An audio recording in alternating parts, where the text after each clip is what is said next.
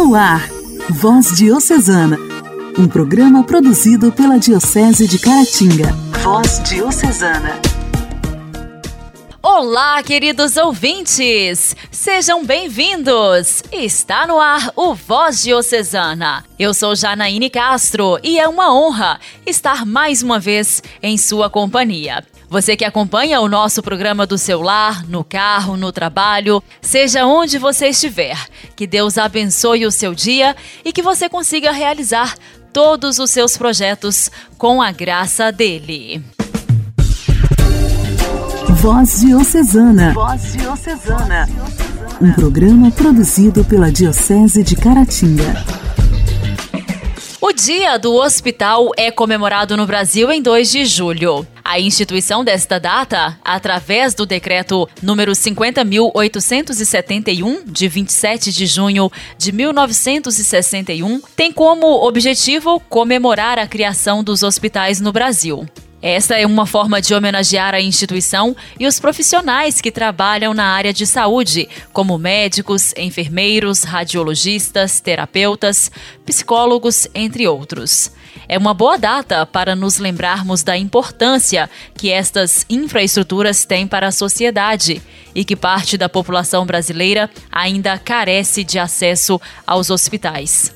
A origem dos hospitais remete à Idade Média, quando as ordens religiosas começaram a acolher e cuidar de doentes em suas dependências. Antes de existirem hospitais, era muito mais difícil tratar as pessoas e a taxa de mortalidade, em caso de doença ou acidente, era bem maior. Um hospital pode ser público, oferecendo serviços médicos gratuitos através do Estado ou privado, quando o paciente paga pelo serviço que recebe. Hoje, 2 de julho, também é comemorado o Dia do Bombeiro Brasileiro. Esta data é uma homenagem a todos os heróis brasileiros que arriscam suas vidas para proteger as pessoas, as cidades e as florestas do risco de incêndio, desastres naturais, desabamentos e outros. Além de apagar incêndios, os bombeiros também desenvolvem vários projetos sociais e educativos, com o objetivo de tentar melhorar a qualidade de vida da comunidade. Os bombeiros também ajudam a socorrer animais em perigo e auxiliar pessoas que enfrentam situações de grande estresse, como tentativa de suicídio, afogamento, desaparecimentos e traumas provocados por acidentes. A alegria do Evangelho. Evangelho.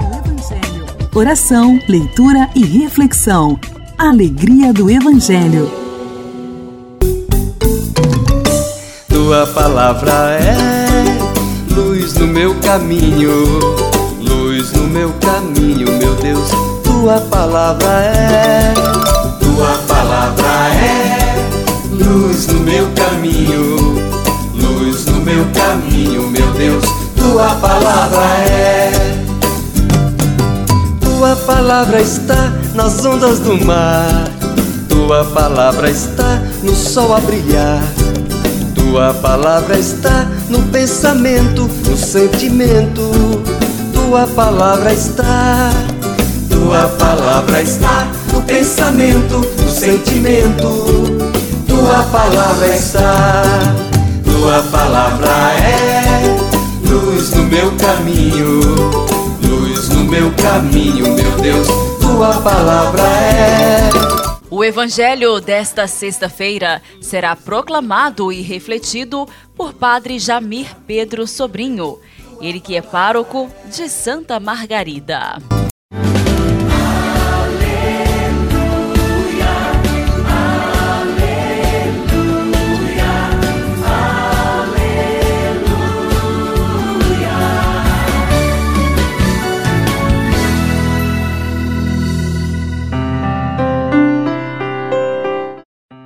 Proclamação do Evangelho de Jesus Cristo, segundo Mateus.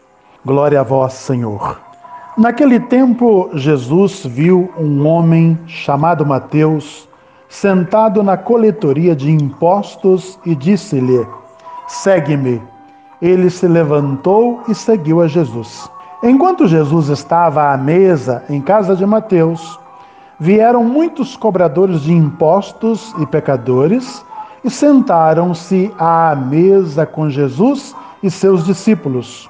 Alguns fariseus viram isso e perguntaram aos discípulos: Por que vosso mestre come com os cobradores de impostos e pecadores? Jesus ouviu a pergunta e respondeu: Aqueles que têm saúde não precisam de médico, mas sim os doentes. Aprendei, pois, o que significa: quero misericórdia e não sacrifício. De fato, eu não vim para chamar os justos, mas os pecadores. Até aqui, palavra da salvação. Glória a vós, Senhor.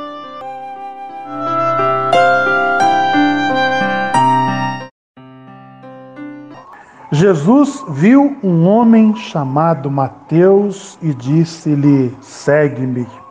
De forma concisa, meu irmão e minha irmã, Mateus descreve como que Jesus continua a ganhar discípulos de todos os, os estratos sociais, descrevendo em terceira pessoa como ele próprio se tornou discípulo de Jesus.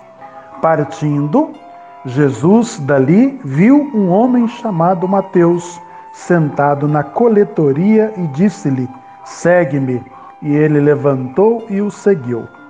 É interessante a gente notar que Jesus convida para o seguirem mesmo aqueles que estavam socialmente marginalizados pelo povo, que viam nos cobradores de impostos traidores do interesse nacional judeu e colaboradores com o dominador estrangeiro. Os primeiros entre os doze que seguiram Jesus, como foi descrito anteriormente, abandonaram as redes de pescar peixes e passaram a ser pescadores de homens. Mateus também abandona o seu trabalho na coletoria de impostos e segue a Jesus sem que lhe fosse prometido nada de material em troca.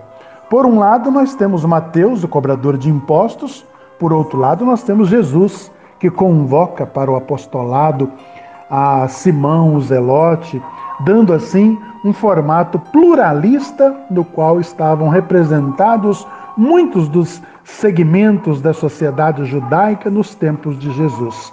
Nos tempos atuais, Jesus continua chamando, continua convidando, continua fazendo apelo a todas as pessoas nos mais variados estados para que sejam seguidores e seguidoras dele. Nesse mundo de muito ódio, de muita raiva, de muito rancor, de muita gente doente psicologicamente e marcadas pela força e marcada pela força do mal, a gente tem que estar atento para a gente não entrar nesse caminho, né? E acabar então ficando surdo ao chamado que Jesus nos faz. Então, nesse dia em que a gente lê esse evangelho bonito da vocação de Mateus, queria que você entendesse a sua vocação. Mesmo você com as qualidades e defeitos que você tem, você é um convidado, uma convidada a ser seguidor, seguidora de Jesus, a ser discípulo missionário de Jesus. Então, aproveite esse evangelho de hoje e medite sobre a sua vocação. Primeira vocação que você recebeu foi a vocação à vida, o chamado à existência, e depois cada um de nós recebeu um chamado, uma vocação para desempenhar no corpo de Jesus, que é a igreja. Agradeça então a Jesus o chamado que você recebeu dele e continue pedindo a ele a graça da perseverança para responder sempre positivamente ao convite que ele faz a você no seguimento a ele. Que Jesus, então, aquele que escolhia pessoas pelo coração e não pela aparência, continue chamando outros e outras para fazerem parte desta grande missão de propagadores do reino de Deus. Que Jesus então abençoe a você nesse dia tão especial e que você continue agradecendo a Jesus o chamado que ele te fez, que ele te faz e continuará te fazendo para o seguimento a ele. Fique com Deus e até uma próxima oportunidade.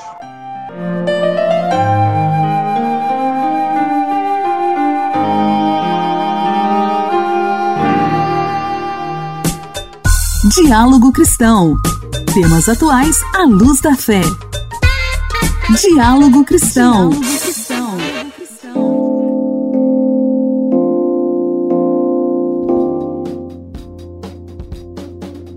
A crise do coronavírus está gerando estresse na população. A constatação é da Organização Mundial da Saúde, OMS. E não é difícil constatar isso na nossa vida. As pessoas estão preocupadas com a saúde, com os idosos, com os empregos, a vida social, a economia. No entanto, é importante não deixar de fora os cuidados com a saúde mental em meio a essa crise. É difícil prever quando a rotina vai voltar ao normal, não é mesmo? E os efeitos do cenário de incerteza podem ser ainda mais graves para quem já tem condições como a ansiedade e o transtorno obsessivo-compulsivo, o chamado TOC. No diálogo cristão de hoje, com base em orientações da OMS e de especialistas, a repórter da BBC News, Laís Alegrete, traz pra gente algumas dicas para controlar o estresse durante a pandemia. É muito difícil ficar imune a essa onda de ansiedade e é claro que um pouco de preocupação é importante sim e nos protege, mas a gente não pode perder o controle. Então vamos lá. A primeira dica é a quantidade e a qualidade das informações que você acessa sobre esse assunto. Você tá o dia inteiro vendo notícias sobre isso, não separa os horários, não consegue fazer suas atividades normais? Uma dica da OMS é você separar o horário dos seus dias para ler, ouvir, assistir notícias sobre esse assunto. E muito cuidado com as fake news. Uma coisa importante é você procurar os veículos confiáveis de informação e os sites oficiais, como o do Ministério da Saúde e da OMS. Você está recebendo provavelmente um monte de mensagem em grupo de WhatsApp que você não sabe de onde veio, aquelas imagens. Cuidado com isso, você pode se preocupar em vão e ainda passar isso para frente e preocupar outras pessoas com base em uma coisa que nem é verdade. Segundo ponto, use as redes sociais como aliadas. Nesse momento que muita gente está isolada, as redes sociais são um jeito da gente se manter conectado com quem a gente gosta. A própria MS fala sim para você manter esse contato com a sua família, com seus amigos por e-mail, videoconferência, telefone, redes sociais, do jeito que você quiser. O porém é que as redes sociais, por outro lado, também são um lugar em que circula bastante fake news e também que pode acabar te deixando obcecado, por exemplo, gente que fica procurando teoria da conspiração controla quanto tempo você passa nas redes sociais e o que você está acessando. Tem alguma coisa que está te fazendo mal ou que você viu que não é verdadeira? Para de seguir, silencia e usa isso para manter contato com quem você gosta que vai te fazer bem. Terceira dica: Seja solidário com quem precisa de assistência extra, como os idosos. A OMS, inclusive, lembra que ajudar alguém é bom para quem está oferecendo essa ajuda e para quem recebe. A gente já viu algumas atitudes legais, como a de pessoas mais jovens que estão oferecendo para vizinhos idosos a compra de medicamentos ou de produtos de supermercado. Ou seja, os momentos difíceis também revelam o melhor do ser humano. Quarta dica: Durante os períodos de estresse, pare e preste atenção nas suas próprias necessidades e sentimentos. É dica da OMS também, gente. Procure atividades que você gosta de fazer e que te façam relaxar. Também não esquece de manter o sono em dia, alimentação saudável e se exercitar, mesmo que você tenha que adaptar esses exercícios que talvez você fizesse em outro lugar antes. Tudo isso vai colaborar com o seu corpo e com a sua mente. E não tira da sua cabeça também que agências de saúde pública, especialistas do mundo inteiro, estão focados em achar soluções e tratamentos para a Covid-19. Não adianta você querer se preocupar com o mundo todo e esquecer de cuidar de você. Aliás, a quinta dica é exatamente reconhecer o trabalho dos profissionais de saúde. Sexta dica: espalhe histórias positivas sobre esse assunto, como de alguém que tenha se recuperado da Covid-19 e tenha compartilhado essa experiência. A questão aqui não é negar que a gente esteja vivendo uma crise sem precedentes na história recente mas a gente não pode deixar de ver as notícias positivas também. Lá no site da BBC News Brasil, por exemplo, você encontra o artigo de um professor espanhol de microbiologia que escreveu sobre as 10 boas notícias sobre essa crise do coronavírus. Quer saber duas? Mais de 80% dos infectados têm sintomas leves. E a outra boa notícia é que o vírus é facilmente inativado lavando bem as mãos, aquela história dos 20 segundos, e também limpando bem a superfície. É isso, obrigada pela audiência e até a próxima. Igreja, Igreja em Ação. Formação, CNBB, notícias, Vaticano, diocese, não paróquia, troco a minha Igreja fé. em Ação. Igreja em Ação. Essa semana dedicada à Pastoral da Juventude, estamos recebendo no Igreja em Ação, mais uma vez, Reidner, da paróquia de São Mateus, em Faria Lemos. Ele que faz parte da equipe diocesana da Pastoral da Juventude e do setor Juventude.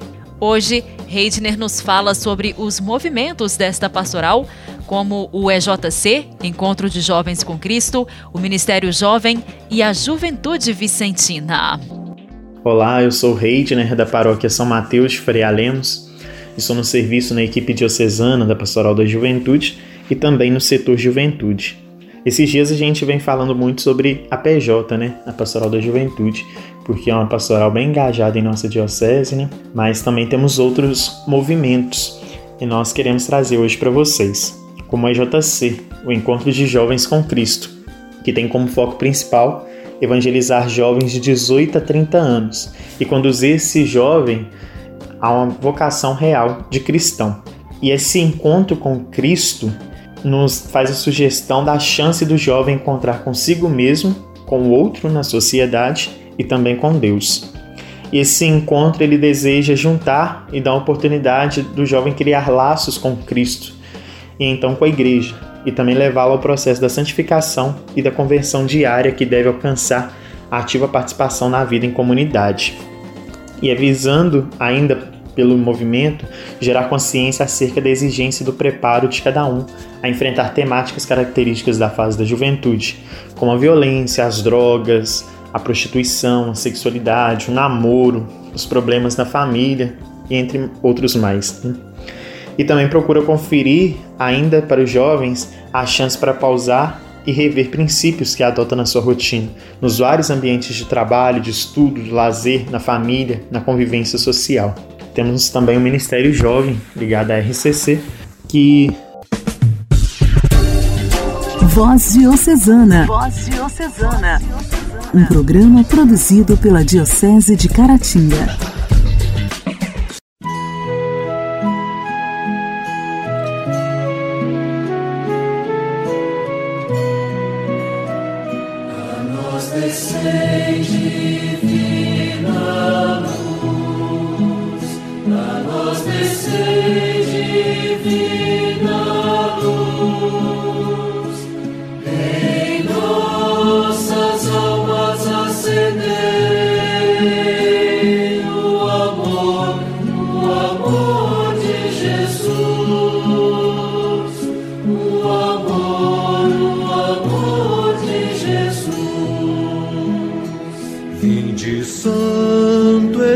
Espírito e do céu mandai luminoso raio, luminoso raio. Vinde para os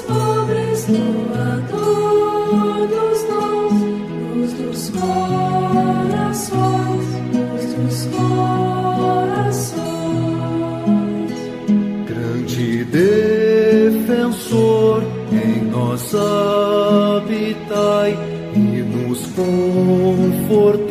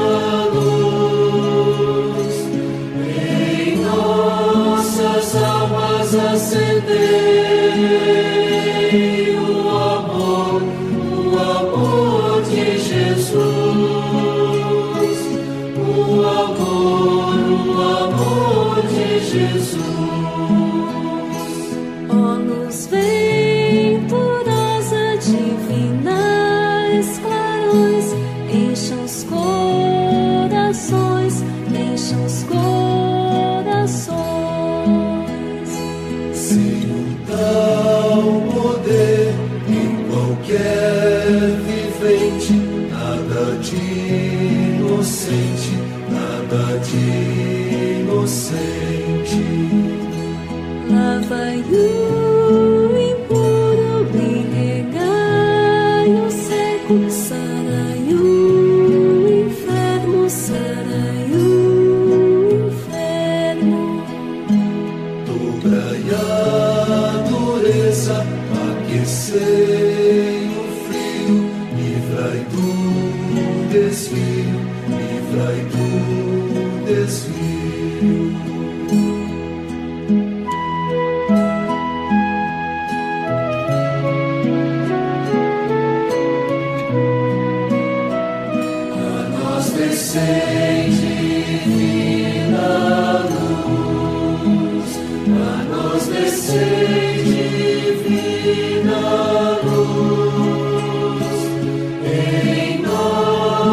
Nossa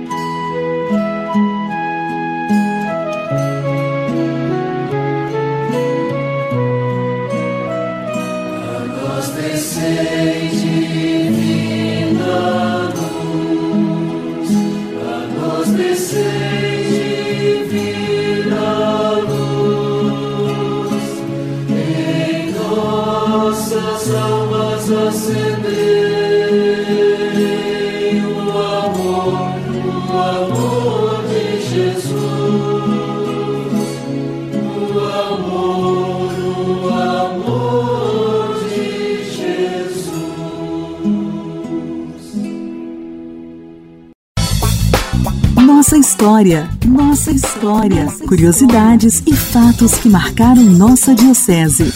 Nossa história. Essa semana, no quadro Nossa História, o padre Heleno, padre sacramentino de Nossa Senhora, tem nos contado um pouco sobre a vida e obra do fundador dos Sacramentinos de Nossa Senhora, o servo de Deus, padre Júlio Maria de Lombardi. Dentre as muitas obras de padre Júlio Maria está a construção do asilo São Vicente de Paulo. E é sobre isso que nós vamos ouvir hoje no quadro Nossa História. Padre Júlio Maria de Lombardi, que era sempre atento aos problemas do povo e inquietava-se diante da vida sofrida dos pobres, queria que sua paróquia, Bom Jesus do Manhumirim, tivesse também os vicentinos. Lançou a ideia de fundá-los, a proposta foi acolhida com simpatia e no dia 25 de novembro de 1931 surgia então a confraria. Esta foi crescendo porque o trabalho que desenvolvia no meio dos pobres era um testemunho vivo que falava mais alto do que as palavras. Agora tornava-se urgente a fundação de um asilo para acolher os idosos e idosas que não tinham lar, não tinham pão. Então, Padre Júlio convocou uma reunião especial dos vicentinos né, para o dia 27 de dezembro de 1931, justamente com a finalidade de estudar o assunto da construção do asilo. Então, no final da reunião, elegeram a diretoria da nova entidade e Dr. Luiz Augusto Paz Barreto, advogado, que mais tarde entrou para a congregação dos missionários sacramentinos de Nossa Senhora, era um vicentino atuante, sob a orientação do padre Júlio Maria, né, promotor da fundação, eles descobriram uma, uma casa antiga e os proprietários queriam vendê-la, além da casa, um terreno contíguo. Então a confraria comprou e para nele instalar o asilo, né, este albergue para os idosos desamparados, foi batizado com o nome de Asilo São Vicente de Paulo e até hoje, com a graça de Deus, continua cumprindo né, a finalidade pelo qual é, foi fundado. Então, hoje, sob a direção de leigos, né, de vicentinos, durante muitos anos, sob a orientação e a direção das irmãs sacramentinas de Nossa Senhora. Então, esta é mais uma obra, mais uma fundação do servo de Deus, Padre Júlio Maria, na cidade de Manhumirim.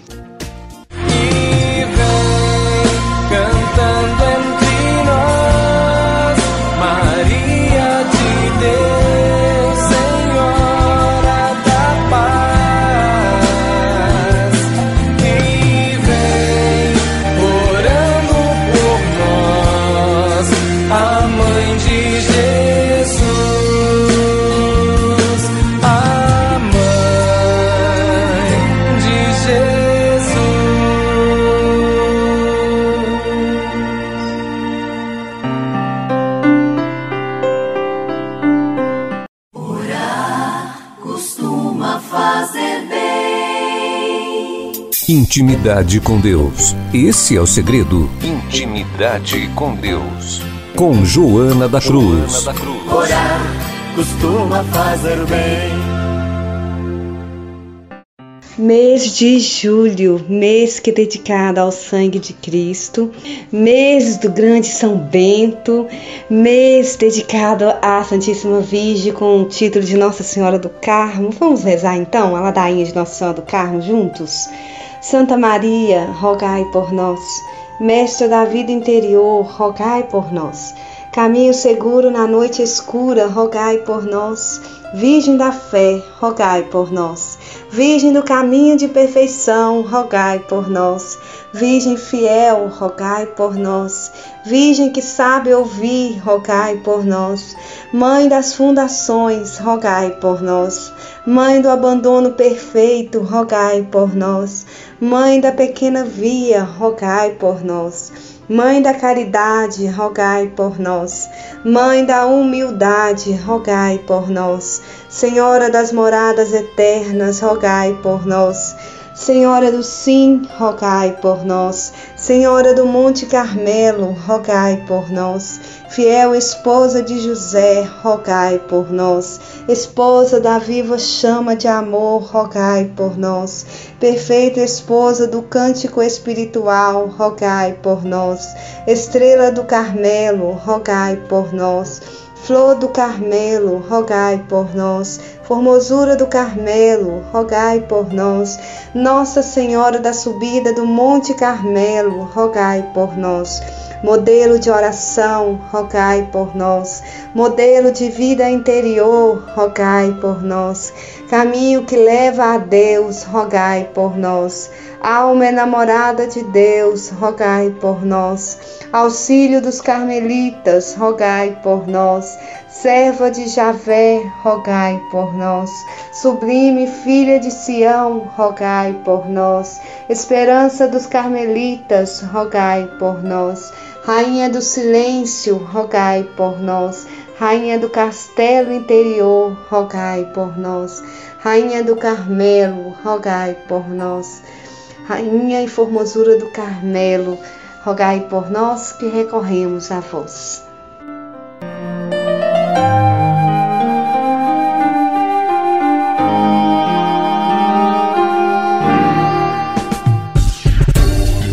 Voz Diocesana. Voz Diocesana.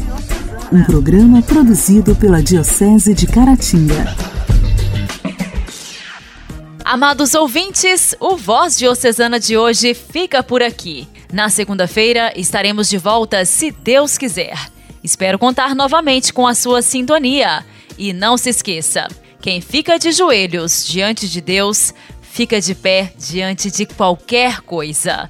Um abençoado fim de semana para você e sua família. Você ouviu Voz Diocesana, um programa da Diocese de Caratinga. Voz Diocesana.